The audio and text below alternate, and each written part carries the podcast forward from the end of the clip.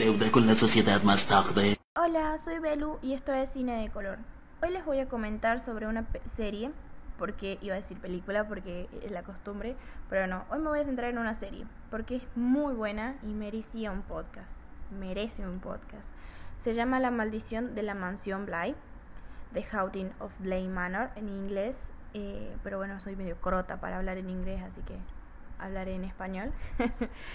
Eh, voy a dejar un poco de lado las películas, que es algo que más acostumbro, porque esta serie realmente es muy buena, la trama es excelente y, y me terminé enamorando. Y es como es algo irónico, según yo, para mí misma, porque no soy fan de las cosas de terror, no estoy acostumbrada ni me siento cómoda viendo cosas de terror porque me dan miedo. Pero la trama es tan buena que, me atrapó y, llamó muchísimo mi atención por las críticas que le hacían y no, no, es que me encantó.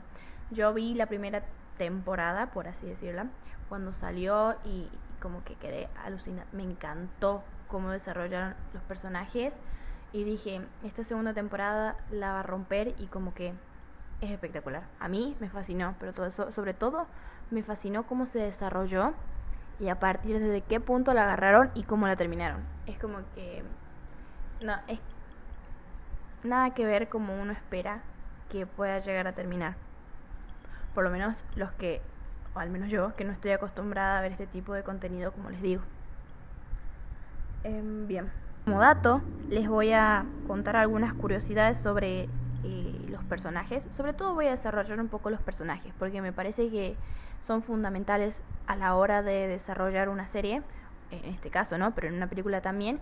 Y quizás anteriormente en otros podcasts no los he desarrollado mucho, sino más bien me fui a, la trama en sí. Los personajes son espectaculares acá y todos tienen una historia en particular dentro de esta historia que, lleva a que se conecten tan bien. Voy a contar un poco, eh, algunas anécdotas de, los actores y de las actrices sobre, lo que contaban de, de la serie y cómo lo llevaron a cabo. Eh, hay que tener en cuenta, obvio, que esta serie estuvo a nada de quizás no salir por el hecho de que con la pandemia eh, muchas cosas quedaron inconclusas y, no pudieron llevarse a cabo ni, ni tener un, final o, que la gente las puede ver. Pero esta serie sí llegó a, a concluirla y menos mal porque eh, no es muy buena. Merecía, merecía salir y sobre todo esta época porque hay que tener en cuenta, claro, ¿no? Que como estamos en octubre, que es Halloween, todo y se viene lo de terror como que pega. Y por eso también es un poco irónico, porque yo soy fan de Halloween, pero no me gustan mucho las cosas de terror. pero bueno, eh, como lo pudieron sacar, está buenísimo, así que tienen que verla, está muy buena. Voy a contar también sobre los libros, algunas, eh, sobre todo algunas acotaciones del director de cómo él logró generar una trama tan eh, concreta y tan tan original, pero a la vez tomada de, libros y, de autores y de otros directores. Y no, es muy bueno como, como lo llevó a cabo y yo estoy encantada. Espero que ustedes también estén encantados si la vieron y si no la vieron no sé qué están esperando. Por más que no les guste, yo les digo, la primera temporada sí es un poco como que tiene como ese suspenso de terror y como que te atrapa, te atrapa más en el sentido de que tenés ese misterio y ese miedo de decir, ah, ya se le viene algo encima, ya me aparece acá algo, al lado. Pero esta no tanto, no va tanto por ese lado. Y esa es la primera aclaración que voy a decir. Esta no es una historia de fantasma. La serie empieza con una mujer en que se siente y dice voy a contar una historia de fantasmas, pero aclaro que no es mi historia no es una historia de fantasma, esta es una historia de amor, me encantó porque algo que, que arranca como de terror termina siendo tan, tan romántico, tan, tan aventurado a la idea de, la, de la realidad de cada una de las personas y de cómo, cómo se hace referencia a eso, de que todos tenemos un fantasma, pero en este caso claramente eh, eh eran de verdad, pero, pero me gusta mucho cómo lo toman. Y bueno, primero que nada, y antes que todo, había que aclarar eso, que no es una historia de terror, sino que es una historia de amor, y que está centrada en Inglaterra en los años 80. El director, voy a hacer acá la acotación del director, porque busqué, investigué mucho y hubo muchas eh, entrevistas que hicieron con el director y, y dio varios comentarios al respecto cuando pedían que salga la sinopsis y todo, por más de que era todo un lío, porque la sinopsis por... Sea, a ver, yo soy... Eh, me gusta la sinopsis cuando la dan, pero al mismo tiempo no me gusta. Es como que quiero yo averiguar y yo desarrollar mi propia sinopsis, pero claro, es algo que, que, se exige, sobre todo para tener en cuenta de qué es lo que trata y de aquellos que no les gusta más que nada armar una sinopsis o lo que fuere, eh, tengan una idea de lo que están por ver y no comerse un garrón si no les gusta, claro. Y sobre todo también sirve para las críticas que se puedan llegar a generar previas a la visión de la serie o de la película. El director dijo, es una historia romántica gótica, algo que está impregnado de misterio y fatalidad, emociones increíblemente apasionadas que se adentraron en la oscuridad de la naturaleza humana. Y además dijo que La maldición de Hill House, que es la primera parte que vimos, trata sobre una familia muy unida. Y ahora en, en la mansión Bly trata sobre extraños, una familia que se crea, que son todas personas que habitan en esta mansión, pero que todas provienen de orígenes completamente diferentes y se van conociendo a través de esta amistad que se genera, de una tensión, del conflicto, del amor, de, de haber viajado de un lugar a otro, porque ya les voy a comentar un poco más, pero hace referencia a eso, de cómo se encuentran personas que no están conectadas y llegan a conectarse tanto que al pasar los años siguen presentes en nuestras memorias y en nuestras almas, en nuestros corazones. Me, me encanta cómo, cómo, lo toma desde ese punto el director. Primero eh, nos presentan a, a, una joven, cuando arranca todo, ¿no? Nos presentan a una joven, una niñera que es norteamericana, que se encarga de dos niños, que son Flora y de Miles que ellos han perdido a sus papás, a sus padres, su mamá, su papá, y viven en la mansión de Bly, claro está, ¿no? Eh, en Exes, que es un lugar de Inglaterra. Yo no sé dónde queda, pero bueno. Busqué y me salía así. y ni siquiera se dice bien. eh, bueno, estos chicos están bajo el cuidado de, de lo que sería su tío, su tío Henry. Pero ¿Por qué digo de lo que sería? Porque es un tío, pero no es ese tío que cuando vos decís, sea, vos pensás, no, bueno, si te murieron mi mamá y mi papá, mi tío, que es el que queda a, mi cargo, va a ser muy comprensible, va a ser muy amoroso, va a estar a mi lado apoyándome para que no me sienta mal ni nada por el estilo. Pero no, este tío vive en, en, en la ciudad de Londres, lejísimos de los chicos y no los va a ver nunca, ni siquiera los llaman por teléfono. Es como súper bueno Gracias, tío, por nada.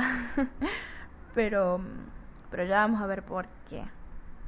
Bueno, en este nuevo espacio de, que, el director toma también, eh, nos muestra a la institutriz que luego de que pasa por una entrevista y que todo, y que tiene un, una conversación con Henry, el tío de los chicos, eh, le dice que ella necesita esto como para escaparse, digamos, de... Porque, ¿Por qué fue a Londres? Si Nueva, en Norteamérica, porque viene de Norteamérica a estar con dos chicos en una mansión sin tener salida de nada. Eh, y bueno, como que ella es como una forma de escape. No, no, sí, es una forma de escape. No, no creo que lo que se exprese de tal forma, pero, pero es así. Eh, es que no quiero decir muchas cosas para que la vean, pero al mismo tiempo termino diciendo todo, así que, bueno, ya es muy común eso. Eh, bueno, esta institutriz es una au que ya les voy a decir qué, qué significa. Eh, convive con este cocinero que se llama Owen. Con este cocinero, no mencioné en ningún momento que hay un cocinero. Bueno, hay un cocinero que se llama Owen. y una jardinera que se llama Jamie. Y por último está el ama de llaves, que es la señora Gross, que es, eh, es un personaje que en, en mi opinión es excelente. No, no hay una actriz mejor para este personaje. Es como que me encanta. Pero sobre todo porque yo estoy enamorada de, la forma de actuar de esta mujer. Es posible que alguien más aparezca, pero eh, no quiero dar muchos detalles todavía para que nos adentremos más a lo que es la historia.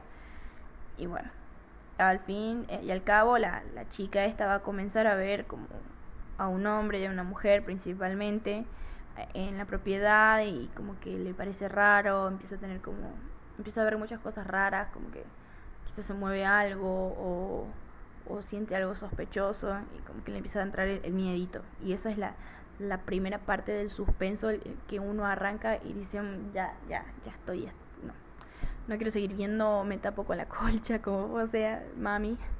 Pero cuando a medida que va avanzando, ese tipo de, de misterio y suspenso como que se va perdiendo, se va entrando más en lo que es el drama, más en, lo que es la historia de los personajes eh, a partir de por qué están en la mansión y qué es lo que les pasó. Eh, porque tienen algunos sueños muy recurrentes, porque mm, es como que les digo, ya no es tanto misterio, sino más eh, desarrollo de personajes. Por eso también es que quiero centrarme en los personajes, porque están tan bien tratados que, mm, que sí, o sea, como que la historia gira alrededor de los personajes y no de una trama. Por último, para empezar a desarrollar un poco más la historia, me parece que es fundamental lo que dijo el director. Dice, varios siglos de oscuros secretos esperan ser desenterrados en esta escalofriante historia de romance gótico. Como que literal resume toda la serie, todo lo que trata la serie en, esa oración. Y es muy buena. Es excelente. Estos chicos, como les, les conté, que se quedaron sin mamá y sin papá porque tuvieron un accidente, eh, Miles y, Flora viven traumatizados por el pasado que, que, que los que, tienen, bueno, el hecho de que se les hayan muerto los padres, llegó una institutriz antes que, que esta nuevita, que Dani, se llama Dani. Eh, pero es esta mujer, que es la señorita Jessel, eh, no tuvo un final feliz. Y por lo tanto los chicos a, raíz de eso es como que también están más traumados. Esta esta institutriz se suicidó y quedó en, el lago boca abajo de la residencia y Flora, la nenita, fue quien la encontró. Pero cuando la encontró, uno se pone en el lugar de, de la nena y piensa, yo hubiera llorado, yo hubiera quedado muy mal. Pero la nena estaba muy tranquila. Esta, vos la veías eh, en, mirando al lago, en la escena esa, y estaba como, como que ya se lo, ya se lo esperaba. Como decir yo, esto ya me lo veía venir. eh, esta, esta historia está muy buena porque como que hace apología a la serie, a, la, sí, a la serie anterior, a la maldición de Hill House, pero, pero tiene su originalidad también. Obviamente que al estar conectadas eh, tienen que tener algo en común, pero no todo. Y lo principal es eh, que los fantasmas no son más que proyecciones de nuestras heridas más profundas.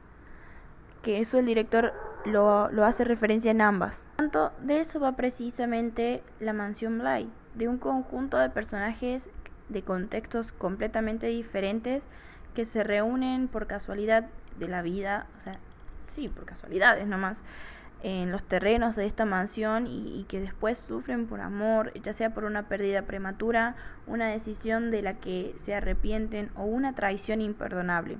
Son esos recuerdos, las penas, las amarguras, las que alimentan los mecanismos del terror, esos fantasmas que, que están en la casa y que poco a poco van descubriendo la tragedia personal que, que es la historia en sí de esta mansión, esta maldición que tiene la mansión. Em, la, el, el contexto, como les digo, es aterrador, claramente, pero el final de la historia, más que, que estar asustados, como les dije, que pasa el suspenso más al drama, más que estar asustados, nos tiene entre las lágrimas, porque yo terminé llorando, me caían las lágrimas, parecía que estaba viendo no sé, morir a alguien, que estaba viendo una película de un perrito, de Marley y yo. No, no, pero es que es muy linda, muy linda cómo, cómo finaliza la historia. A mí, porque me encantan todas esas cosas. Pero he visto y la mayoría de, de las personas que conozco que vieron la, la serie, es como que también quedaron encantadas y también terminaron llorando. Así que no soy la única. Por lo menos eso sé. el último episodio que, que ya es un poco más de fantasía, en, en el sentido de que no es tan arraigado a la vida real, tan a una historia que puede ser de alguien que pasó, pero, pero no, es como que es pura fantasía, ¿no? Eh, es, es muy escalofriante por las razones que nunca se hubieran imaginado. Em, así que, sí, más que nada va por ese lado, por el, por el hecho de que pasa de ser miedo, suspenso, es como el meme. Hubo un meme clarísimo que aparecía que mami tengo miedo y terminé yo en lágrimas. Así termina. Así es esto. Eh, hay una frase muy icónica que dijo también el director, que dice que cuando terminó la serie dijo, acaba todo, con la falta de aquellos a los que perdimos, pero que siguen viviendo en nuestra memoria. Claramente la serie está arraigada a eso, a los recuerdos, al amor y a las historias las historias de, de vidas reales y cómo a partir de eso uno, uno genera genera otros aspectos, otras perspectivas en la vida. Así que no, a mí me encantó. Ahora, arrancando un poco con los datos, esta serie es del mismo creador, claro está, ¿no? De La Maldición de Hill House, Mike Flanagan, Flanagan, pero es una historia que está tota-, es totalmente diferente, como les conté, porque las dos forman parte de lo que es una antología de la maldición.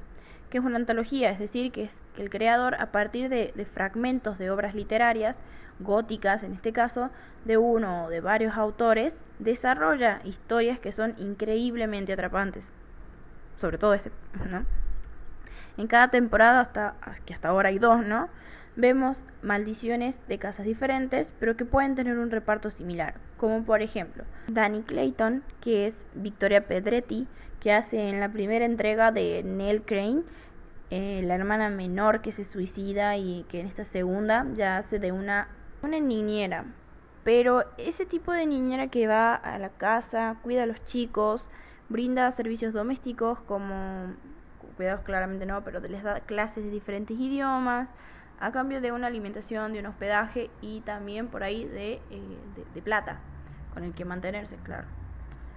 Y esta chica, Victoria Pedretti, que ahora es como súper tendencia porque todo el mundo la ama por cómo trabaja en esta serie, principalmente la vieron en esta serie, pero también la vieron en otros lados. La vieron en Once Upon a Time, Once Upon a Time in Hollywood, y la vieron en eh, la serie You, como Love Queen en la segunda temporada.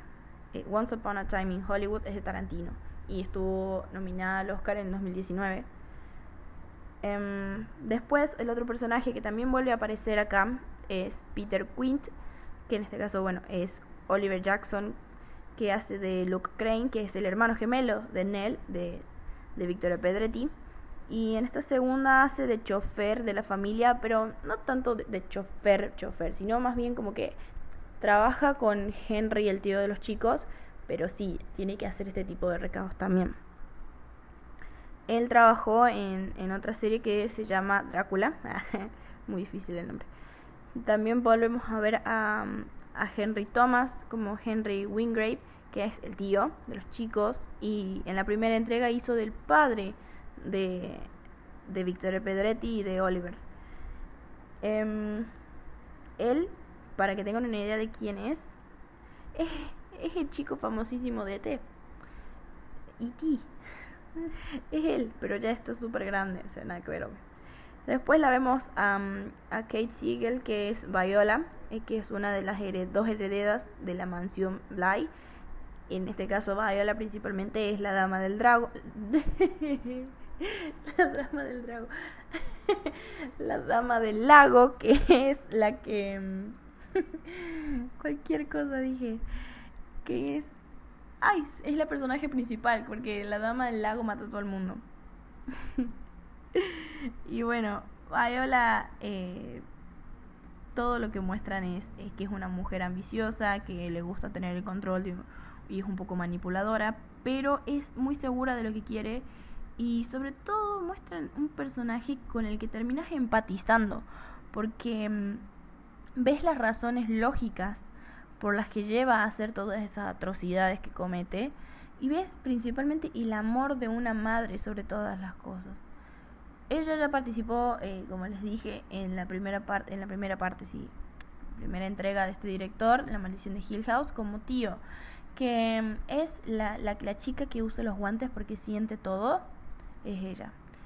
Eh, después también tenemos, o sea, hablando de la heredera, ¿no? Tenemos a la Perdita, que es la segunda heredera, pero eh, no es un personaje que ya estuvo anteriormente en la serie ella la menciono ahora porque por culpa de ella, de su egocentrismo, es que se lleva a desatar ese desastre en Bly. ¿Por qué? Porque Viola estuvo encerrada en un cofre que ella guardó con todas las ropas y joyas que iban a hacer para su hija y su hermana, Perdita, ella lo abrió por, porque quería todo para ella, porque quería eh, vender esas joyas tal vez para salvar la mansión porque estuvo en bancarrota en un momento a partir de que lo abrió, como que le abrió las puertas a que ingresara a la, a la mansión de nuevo, porque eh, su espíritu, su, su fantasma quedó atrapado en ese cofre y al abrirlo habita en la mansión. Y ella, por lo tanto, es la dama del lago, quien eh, a través del recorrido que hace del lago a, la habitación en donde ella espera que esté su hija, eh, mata a todo el que está en su camino, como que no te me metas al frente porque te mato, o sea, literal. Y así es como que varios se han muerto y por eso hay muchos fantasmas en esta, en esta mansión. Hay muchas personas que quedaron atrapadas por culpa de, de la dama del lago, pero en realidad la culpa no es de ella. Como les digo, yo empecé con el personaje y la culpa es de la, de la hermana, de la hermana por, egocéntrica. Después, otro personaje que vuelve es Jamie, pero cuando ya es grande, que el personaje lo hace Carla Gudino, Gugino, no sé cómo se dice su apellido, Gugino creo, eh, que es la que fue madre, la que era arquitecta en, Hill House y la que hacía de personaje principal. Y acá también se lleva un papel fundamental y está hecho a la perfección, porque en esta segunda entrega es... Eh, bueno, en la primera es, espectacular, pero en esta segunda también. Porque es súper cálida para contar la historia y está tan metida en ese personaje que la historia es propia y la, la vive en carne, carne y hueso, como se dice. Es como que yo lo vi muy real a la presentación de la historia y cómo ella lo narra, porque bueno, acá ya les estoy diciendo otro spoiler más de los que ya dije, dije como 75. Eh, la mujer, la que primero vemos cuando arranca la serie, eh, la que cuenta esta historia de fantasma, como dice, pero que es una historia de amor, es Jamie. Eh, Jamie, eh, pero ya grande, que le está contando la historia a los chicos porque ellos no se la acuerdan. después, los nuevos personajes, que acá es como que hay uno que a mí me fascina, que es Hannah Gross, que es Nia Miller, que es, en mi opinión, la mejor incorporación a la serie. Me parece que es alucinante el trabajo que ella hace y ya la vimos, o sea, por lo menos yo la vi en Years and Years, que es una serie que también es espectacular. Es una británica que vino para quedarse y ser una estrella, claramente, porque no, es muy bueno cómo trabaja. A mí me gusta mucho y sobre todo en este tipo de personajes me parece que queda perfecta. Ella acá hace del ama de llaves que trabaja en la mansión es muy estricta por fuera, pero es muy paciente, es consciente de, de las cosas como tienen que, que, ser para que todo esté en calma, en armonía, y es muy religiosa. Después vemos, bueno, a Jamie, pero la, Jamie joven de, de, los años 80, no del 2007 que muestran al comienzo, eh, que es Amelia Abe, que es la jardinera en este, en este momento, es la jardinera que trabaja en la mansión. Ella es muy introvertida y termina siendo el gran amor de Danny y quien, eh, quien más sufre después de todo, este, todos sufren, absolutamente todos los personajes sufren de en algún punto y vos terminas empatizando con todos en algún punto. Con algunos como que yo te, que te odio, pero pero terminas empatizando porque la historia los, los toca a todos desde algún punto y como les digo, no es una historia es una historia más de trama que de otra cosa, que no sé si eso es bueno o malo, pero a mí me gustó. Y después lo vemos también a Owen. Owen es eh, Raúl, Raúl Coley, no sé cómo se dice. Pero bueno, es, él es el cocinero que trabaja en la mansión. Y es una persona muy alegre, muy cálida también, que, que le gusta interactuar con todos y que es muy amoroso con sus seres más cercanos, en este caso con todos ellos, porque logran ser una familia sin lazos sanguíneos. Sanguíneos, creo que se dice. Pero pero es muy bueno Owen y, y bueno, termina siendo el amor de Hannah. Pero no se puede llevar obviamente a cabo eso porque Hannah está muerta. Otro spoiler, Hannah está muerta chicos. Y desde el minuto cero cuando la vi me di cuenta que estaba muerta. ¿Cómo no se van a dar cuenta que estaba muerta? No come nada, la tipa no duerme. Está muerta. Y vive perdida.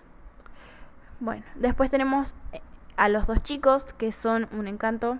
Flora, que es Amelie B. Smith, es una actriz súper jovencita de 9 años que es muy conocida por ser la voz de Peppa Pig, ¿quién lo diría? De Peppa Pig pasó pico, cualquier cosa dije. De Peppa Pig pasó a ser una actriz que tiene toda una carrera excelente por delante. Eh, que para sobrellevar, este es un dato interesante, que para sobrellevar la, la densa atmósfera de esta historia, eh, Mike Flanagan, que es director, como les dije, fue el gran cómplice de ella durante las semanas del rodaje. Es más, se sentaba a veces junto a, a, Benjamin Evan Ainsworth, que hace de Miles, eh, dentro de los sets y planeaban algunas bromas, obviamente inocentes para todos los que están en el elenco. Eh, como por ejemplo darles caramelos, donde les decían, toma, te doy un caramelo, pero eran caramelos súper ácidos, entonces ellos se divertían viendo las caras fieras que hacían y cosas así. Y, y la, la, pasaron bien, según lo que cuentan en las entrevistas, porque bueno, yo no pude estar, como que no me dieron uno de los papeles y como medio triste lo mío. Bueno, como les dije, Miles es Benjamin Evan Ainsworth, que participó en otra serie que se llama Emersdale Farm y otra que se llama The Recycling Man. No las vi. pero bueno, no lo había visto antes participar, pero la actuación de él me encantó. Sobre todo hay una escena de, de donde los chicos como que les quieren mostrar una obra, hacer una obra de, teatro, que la están por interpretar en las escaleras. Y es que es espectacular, porque con la fuerza con la que desarrolló ese monólogo en el que no solo tiene que interpretar su lado de niño inocente y de hermano protector con Flora, eh, alguien amable, dulce, muy bueno, tiene que interpretar también a, a un hombre, tiene que desarrollar un, un personaje, mayoritariamente obviamente, es de un hombre adulto que está desdichado, tiene rabia, odio, quiere, quiere salir, quiere vengarse. Entonces como que tiene que ver de hacer un personaje tan bueno que, que lo pueden tomar obviamente como bipolar porque son dos personalidades muy diferentes, pero eh, lo hizo excelente. Esa escena para mí la rompió, es muy buena esa escena. Y es un niño que no, no debe tener, no sé cuántos años tiene, eso no averigüé, pero no debe tener más de, de 12 años. Y lo hizo espectacular. Después, por último, la nueva personaje que se, se incorpora en la serie es Rebecca Jessel que es la señorita Jessel, que es Taira Sharif. Ella estuvo en Un Príncipe para Navidad, también es una película de, de Netflix, y ella es la que hace de la institutriz que se fallece. También tiene un personaje que, que lo desarrollan mucho por el lado también de, de, un desamor, un amor y un desamor. ¿Por qué? Porque se puede ver acá este tipo de, de la relación tóxica que se habla la de decir que un hombre es muy manipulador frente a una mujer y una mujer por, por amor como que se enseguece. Ese es el tipo de, de papel que ellos desarrollan. Eh, entonces, que lo que llevó a que ella se muera fue la confianza absoluta en alguien tóxico. Y bueno, por ende, no necesitas, o sea, después de que todo esto que yo te conté hasta ahora, no necesitas ver la primera temporada para poder ver la segunda temporada voy a contar un poquito sobre la primera temporada y a partir de ahora voy a arrancar a decir un par de puntos. Desarrollé 20, sí son un montón, pero son muy interesantes y no son largos, me, me, parecen que están muy buenos para tener en cuenta, en donde acá también voy a hablar un poco sobre lo de los libros que les conté al comienzo, que me parece que está muy bueno como lo desarrolló el director. Eh, el punto número uno es que la primera temporada de La maldición de Hill House era una versión muy moderna de la icónica novela homónima de Shirley Jackson, sobre cinco hermanos que crecieron en la casa embrujada más famosa de Estados Unidos. Mientras que en la primera entrega fue una adaptación de la novela de Shirley Jackson de 1959, eh, The Haunting of Hill House, Netflix reveló, el director reveló todo que, esta segunda temporada se basó en la novela de, Henry James que se llama Otra Vuelta de, Tuerca de 1898, además de que incorporó también otras historias de fantasmas del autor. Y el título es un homenaje al nombre de la casa en la que vivían los personajes de la obra de, James, del autor James, lo cual es eh, si uno se pone a ver en detalles este tipo de cosas de la serie, si la ven más de una vez, eh, al comienzo de la serie, cuando está por empezar a contar la historia, Jamie, porque ya les dije que era Jamie, así que ahora es Jamie, ella dice, esto es otra vuelta de tuerca, y claramente hace una referencia, pero puntual, a la novela. Pero si alguien, yo no sabía antes de verla la serie, eh, no, lo, no lo captás de, entrada. Pero está muy bueno. Después otro dato es que se han hecho varias adaptaciones cinematográficas de la obra de Henry James, eh, una que se llamaba Los Otros, que es de Alejandro Amenabar, de 2001 la, la película. Otra, bueno, a esta la supervisó la eh, BBC en el 2009, pero protagonizada por Michelle Dockery y está pasando por un protagonista por Pedro Mari Sánchez en 1985 o la de Patsy Kensit en 1992, que es uno de los argumentos más versionados de la pantalla. Eh, bueno, son muchas eh, adaptaciones de esta historia, como les digo, pero muchas adaptaciones que por lo menos yo no las vi, así que yo simplemente me, me dedico a, mencionarlas para que tengan en cuenta de que hay otras si quieren ver el resto de las adaptaciones. Diferentes años, algunas viejas, algunas nuevas, pero pueden estar buenas. Otro es que hace referencia a datos, datos sobre otras obras del autor James, como por ejemplo cuando entendemos cómo llega a convertirse eh, en alguien tan malo eh, Henry Wilgrave, que es el tío, ¿no? A partir del cuento La esquina alegre, de donde sale ese terror de, tu gemelo malvado, como una representación de la culpa y de la vergüenza eh, de algún hecho que, te ocurrió. Todo esto también está eh, relacionado con un embrujo de, romance de la ropa antigua, que también es otra obra del autor. Otro dato, estamos en el punto número 6, es eh, en el comentado episodio número 8, que se hace referencia a una adaptación muy fiel a los relatos. Es casi como un flashback, casi independiente, con el, con el tono muy eh, terror gótico de los 60, pero, pero que este relato como que se expande para unir ese embrujo de los años 60 con la mansión y está muy bueno como, como lo representan, como se ve eh, esos tonos medio sepia, blanco y negro, eh, dándole referencia obviamente no solamente a la trama, sino también a, a la producción, cómo se llevó a cabo. Quedó muy bueno. Otro punto es que la bestia en la selva, que es se inspira el trágico final de Danny, al final de, de Blind Manor, eh, de la mansión Bly, es que se toma de la novela, o sea, se toma la idea esta de la novela eh, de una obsesión con un destino catastrófico, que le impide disfrutar la vida y que no permite nunca amar a una compañera. Eh, May, en este caso en la novela se llama May, puede, eh, bueno, porque no, no quiere someterla a una inminente perdición. Y bueno, Flanagan, el director, a partir de, de la obra esa del director James, toma las mismas ideas, las mismas características, pero le da un giro, un poco más agridulce, por así decirlo, mostrando que Danny eh, sigue viendo el amor, sigue encontrando la felicidad con Jamie después de muchos años, a pesar de que sabe que tiene esa bestia que la acecha, en este caso Viola, que regresa. Y bueno, Dan, Dani eh, como que ella a, través del mismo terror propio de ella misma de no poder controlar a, aquel, aquel espíritu que, que la, la acecha, dice, no dice, sino como que directamente lo demuestran, donde ella se convierte en la dama del lago porque decide hundirse en las profundidades del lago de la mansión para poder salvar a, su amor. Y es muy linda la historia.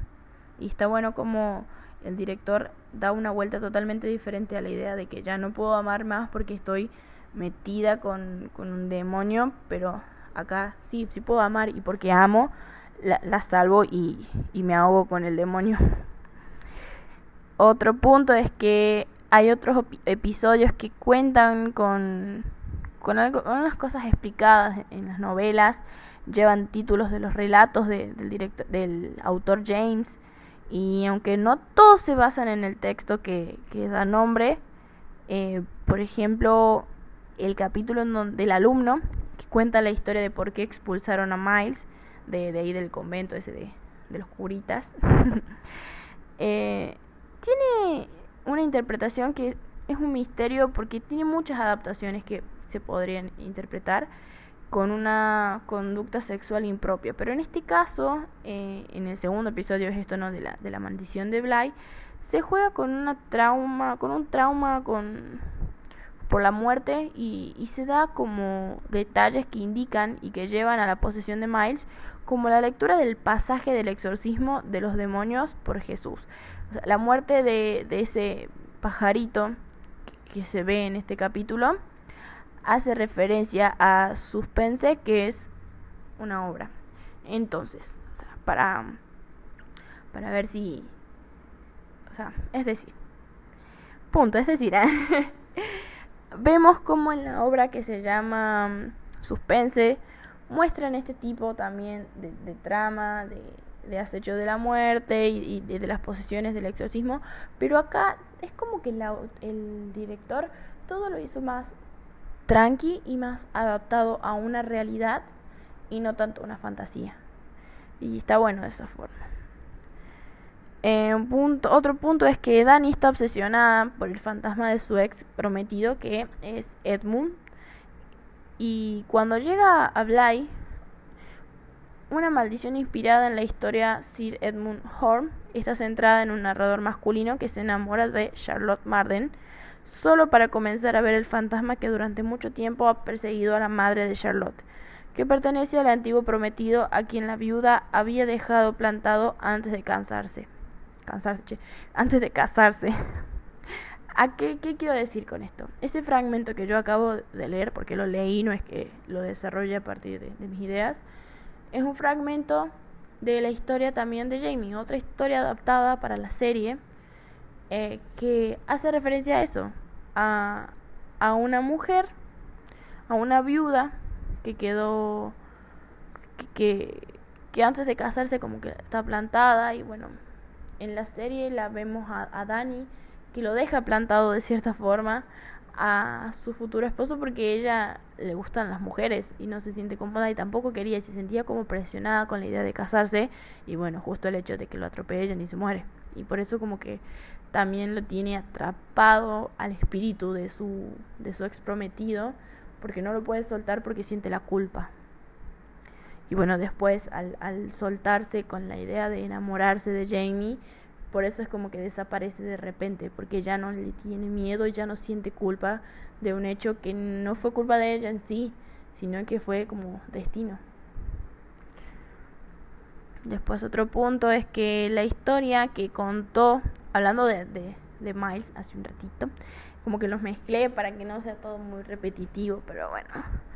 Hablando de Miles, la historia bíblica que cuenta el maestro en el internado sobre lo del endemoniado, de que mm, cuenta cómo Jesús exorcizó a los demonios conocidos como Legión de un hombre, que al invitar a los demonios a entrar a, una piara de cerdos, eh, todos mueren después en un lago. Bueno, Miles elige el detalle más importante de la historia, de esa historia que le cuenta el maestro, dice que los demonios tenían que ser invitados a entrar y que por lo tanto eh, la posesión debía haberles ofrecido una invitación. Eh, este, el padre que se llama mm, Stack, si no me recuerdo, confirma diciendo que el mal existe y que somos tentados, pero no estamos obligados. Peter Quint y Rebecca Jessel, la señorita Jessel, planean la posesión de Miles y de Flora, tomando como un control parcial y temporal de sus cuerpos, pero no pueden tomar posesión completa hasta no ser invitados con él. Ese que dice, eres tú, soy yo, somos nosotros. Esa es la invitación hacia el cuerpo de los chicos, de, de otras personas. Eh, entonces es como que vemos esa misma apología de, de la frase que dijo el, el cura, el maestro de, de Miles. Y bueno, ahí cuando se representa también por la heterocromía de los ojos, cuando eh, a Viola se le ofrece la posesión del cuerpo de Dani, esta mantiene el control a pesar de que uno de sus ojos cambia de color como señal de la presencia de Viola. No se explica explícitamente por qué Dani puede permanecer dominante durante 10 años eh, después de haber sido poseída originalmente, pero puede deberse a que Peter estaba recién muerto y aún tenía todos sus recuerdos, mientras que Viola era simplemente una sombra sin rostro de su antiguo yo. ¿Por qué hago referencia a Peter? ¿Por qué? Porque Peter cuando posee a Miles, él tiene el control total del cuerpo de Miles. Como que Miles está sumergido en esos recuerdos en donde él no, no tiene dominio de sí mismo. Eh, porque, porque, como dice Peter, recién se muere. Entonces como que todavía está fresquito. Y, en cambio Viola no, ya habían pasado como décadas. Entonces como que ya nada que ver. Eh, actualmente la que domina es Dani eso es que Dani, al tener el control total, se asegura de que eh, Jamie esté a salvo, porque se da cuenta que, que Viola puede volver eh, en cualquier momento y, atraparla y, ella no tener esa seguridad y ese control de, misma y puede matarla a Jamie. Entonces como que para asegurarse de que ella esté bien vuelve a, quedarse en la propiedad, se ahoga así como dice el, el no el dicho, sino ese refrán que hace referencia al maestro de que ahoga a los cerdos poseídos por demonios, ella se ahoga para poder eh, quedar atrapada y que no haga más daño Viola. Al funcionar esos dos espíritus, el de Viola y el de Dani, ¿no? Puede caminar tranquilamente por Bly sin causar daño. Eh, es básicamente un acto final de Dani de amor por Jamie. Como les digo, es una historia de amor, no una historia de fantasmas. Otra cosa que me pareció súper interesante, que primero no terminaba de comprender cómo es que lo desarrollaban y cuál era el fin, pero después obviamente eh, se entiende que la grieta que va viendo Hannah, eh, Hannah Cruz, que es la, la ama de llaves, durante los primeros episodios, eh, después nos damos cuenta de que el pozo donde ella está muerta, eh, la tumba de, Viola que está en la iglesia, las huellas de la casa que, explican también por qué los niños encierran a Dani, todo esto tratan de, de que de que la muñeca sin cara está al acecho, entonces como que hay que hay que cuidarse, hay que mantenerse atentos, por así decirlo. Entonces, claramente los chicos eh, la quieren salvar. Eh, Hannah se da cuenta de, la grieta cuando se da cuenta que está muerta. Eh, eh, los chicos se dan cuenta de que Dani está en peligro cuando, bueno, eh, los chicos son los que saben todo desde un comienzo, entonces siempre tratan de protegerla. Y las huellas a la casa hacen referencia obviamente a Viola, como se muestra al final, porque es el barro que sale de, del lago y, y bueno, en la iglesia está la tumba de Viola. El, el epílogo de, de, de Bly Manor, digo Manor, no sé si se dice así, pero bueno Confirma que la narradora, obviamente como les dije, es Jamie y que la novia que muestran al comienzo es Flora. Cuando Jamie y Danny van a cenar al restaurante de Owen, él les dice que Flora y Miles ya no recuerdan nada de lo que les pasó en Bly Manor. Acá el director hace alusión a, a It de Stephen King con la idea de que bueno, ellos crecieron y no se acuerdan de lo que pasó, como que es un trauma que quedó atrapado en ese momento, en esa edad y bueno, los chicos tampoco se acuerdan. Otro dato, el número 13 ya, es que la casa de muñecas de Flora está llena de pistas y secretos. Y que la historia que cuenta, de, es, por ejemplo, cuando aparece el fantasma del lago que se muestra eh, debajo de la cómoda, o sea, que se mueve, no es que se muestra, sino que, sí, o sea, lo muestran, pero como que se movió debajo de la, de la cómoda, ese mueble que tienen eh, ahí al lado de la cama, hace referencia que es una alarma para los chicos, por lo que ellos se, se, se enojan si alguien los mueve, porque es la idea de decir, bueno, la, la dama del lago está acá, entonces que Dani se quede de este lado, nosotros nos quedamos de este otro lado, y estamos todos a salvo. Entonces, si alguien los movía del lugar, como que los chicos no sabían dónde estaban, por eso se enojaban. Era, era como una pista. Después podemos ver al médico de, de, la peste en los pasillos mientras que Rebeca está al lado de la cama de Flora. Aparentemente todo está representado por una muñeca nueva con un vestido negro, porque antes estaba vestido de otra forma, pero como ella dice que estaba de los colores, le gustaban todos los colores, la viste de negro, pero también es para hacer referencia a quien murió, ¿no? A que está muerta. Y que, y que bueno, la visten de negro por... Bueno, esa es mi interpretación, ¿no? Por el funeral y por todo eso, y porque la dama del lago está vestida de blanco, entonces ahí dice, esta es Viola, esta es Rebeca. Entonces yo sé cuál es la que es buena y cuál es mala, porque en sí ninguno de los fantasmas que están dentro de la casa son malos, son todos buenos, absolutamente todos. Solamente que lleva a ser los malos cuando matan, pero no matan porque quieren, sino porque están malditos, literal. Eh, porque no saben lo que hacen tampoco, porque Viola no sabe lo que hace, pobrecita.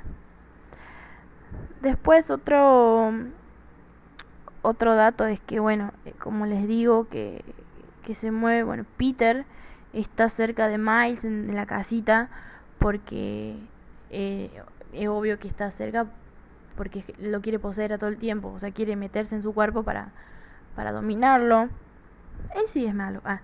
Después Danny ve a la, a la nenita fantasma que está jugando en la casa de muñecas y más tarde la vemos literalmente girando la muñeca de Flora del lado justo cuando ella está durmiendo en la cama. Entonces ahí nos damos cuenta que cuando, cuando los muñecos se movían del lugar, no es que se movían porque tenían algo, sino porque la nenita que cambia de lugar las cosas es el fantasma ese y es quien observa todo y que va colocando las figuras de acuerdo a donde está cada uno. Y esa es la, la, ayuda hacia Flora. Por eso también es como que lo considera su amigo, su amiga. Eh, también, por otro dato, ¿no? Es que hay muchos... Eh, toca muchos puntos, muchos palos, digamos, del cine de terror. Por ejemplo, uno que es muy notable es que cuando hay niños malvados y poseídos, hace referencia a la Ouija. O cuando también hace referencia con los pósters, eh, donde muestran póster de Star Trek, pero ninguno ve la tele, entonces como que, ¿cómo es que ve, hay póster de eso si no hay tele? Pero también es, bueno, está la idea de, del cine. No, bueno, Star Trek no es de cine, pero hace referencia al cine. O sea, creo, creo que se entendió. No, o sea, no es de terror, eso quería decir. Me mezclé.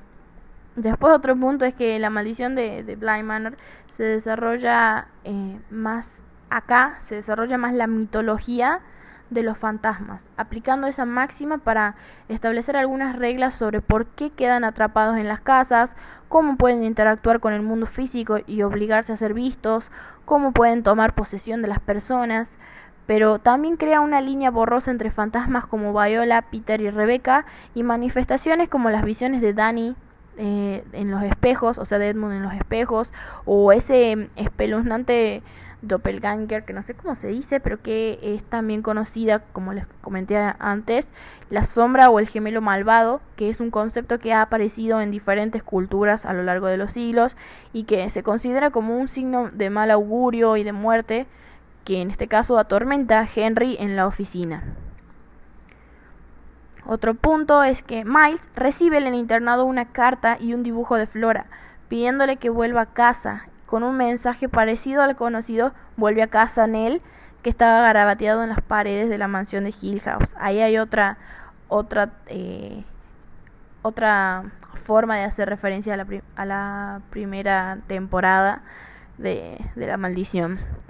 Y aunque cuando Nell regresaba a la casa como adulta se revelaba el, el mensaje completo que era bienvenida a casa Nell, eh, acá es él vuelve a casa para, para ayudarme, ayúdame con los fantasmas. Claramente era eso, ayúdame con la, la, vieja del lago esta, porque los va a matar todos y no me quiero quedar sola. Básicamente es eso. Y bueno, porque también estaba como atrapado con Peter, ¿vieron? Después, en, ya estamos en el punto 18, Peter convence a Miles y a Flora de invitarlos a él y a la señorita Jessel a poseerlos prometiéndoles que cuando estén escondidos van a poder vivir en, en el Forever House, en una versión de, de Bly, eh, de la mansión de Bly, en donde sus padres todavía estaban con ellos, que tenían vida, eh, eran felices, estaban tranquilos. Bueno, la maldición de Hill House, el Forever House, era una casa diseñada por Olivia Crane, que era para su familia tras vender Hill House. Cuando quedaba embrujada por la casa, los planos de Hill House tenían cientos de veces con, con, el plano de la casa para siempre, indicando que Olivia ahora consideraba que Hill House era su casa para siempre. Olivia era la madre de los chicos en Hill House, por las dudas. O sea, ¿a qué hace referencia la apología del Forever House? De que la mansión, por más que esté embrujada, es su casa para siempre, es su, su hogar, entonces ahí van a tener que permanecer. Pero bueno, se dan vuelta las cosas y claramente así no terminan siendo. Ni en, ni en Hill House ni en Bly Manor. El punto 19 que es que ese ornamento para llamar a la puerta, ese cosito que está en el medio con el que hace toc toc toc. Bueno, ese que está en la mansión de Bly tiene una forma muy familiar. ¿Y por qué? Porque es la cara del león esculpida que se ve también en el pomo de todas las puertas de la casa de Hill House, incluida en la, en la habitación roja. Entonces ese es otro detalle que también tiene en cuenta el director para poder vincular a ambas temporadas, por más que sean historias completamente diferentes. En el diseño, en la puesta en escena, es, son detalles que, que quedan muy bien.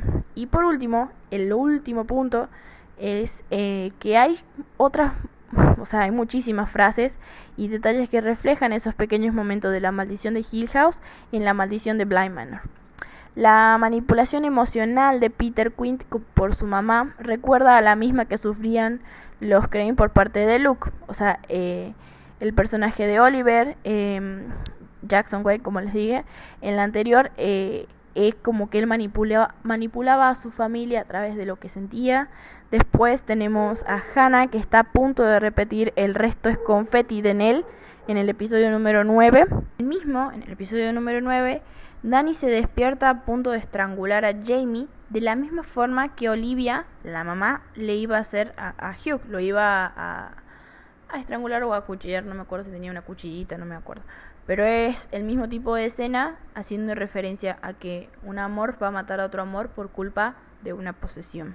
Esos son algunos de los datos que me parecieron como más curiosos, más interesantes para tratar esta serie que es espectacular. Como les dije, es una historia que nos atrapa desde el comienzo hasta el final porque como que va cambiando todo el trama desde un punto de terror a un punto de amor que es alucinante. A mí me pareció increíble porque es como una vuelta de tuerca claramente hacia la trama entera, no solamente desde un personaje de cómo vos lo ves que eh, lo representan primero tranquilo a pasar como un exorcismo, sino todo, todo en general. O sea, me pareció también ver eh, el tipo de la puesta en escena, cómo, cómo se va dando eh, a partir, por ejemplo, desde la grieta en la pared que ve Hannah, como cuando se va haciendo más grande, como que yo siento que esa impresión de, de, misterio de saber qué es lo que pasa también se va haciendo más grande, pero arraigado desde otro punto, arraigado desde el punto de una historia personal de cada uno, entonces todos son misterios diferentes y no uno en general de saber qué pasa en la casa, sino qué le pasa a Hannah, qué le pasa a Owen, qué le pasa a Dani, qué le pasa a Flora, a todos, a cada uno, entonces eso también está muy bueno y es darle algo totalmente diferente, pero... Eh, muy pero similar con, con, la idea de la maldición de las, causas, de las casas en ambas temporadas y bueno como como yo seguro están pensando de cuándo se viene la tercera temporada y bueno ahora mismo con los tiempos eh, de pandemia y todo eso, la producción para Netflix y el resto del mundo cambió rotundamente. Y por lo tanto se podría tardar mucho más de lo esperado. Pero no, esto no es una ciencia cierta. ¿Por qué? Porque eh, teniendo en cuenta que en el caso de Hill House y de Blind Manor, la primera parte fue lanzada en octubre del 2018 y pasaron cuatro meses para que confirmaran la segunda entrega. Y como sabemos, tardó dos años exactos en estar en la, en la lista y, en la, llegar a la plataforma. Por lo tanto, que podríamos esperar que este orden se repita y tener el anuncio oficial a principios del 2021, pero no sería hasta final del 2022 que podría estar disponible y de este modo volver a ver, y volver a tener un, un peculiar Halloween con una maldición nueva, una mansión nueva y algo alucinante por parte del director. Esto es todo por hoy. Espero de todo corazón que les haya gustado y muchísimas gracias a todos por escucharme. Gracias a todos por venir. Mil besos, mil besos, mil besos, mil besitos, besos, mil besos. Y porfa, depositen todas sus envolturas y vasos de refresco en el depósito de basura más cercano. Gracias. Vuelvan pronto, mil besitos. Fue un placer.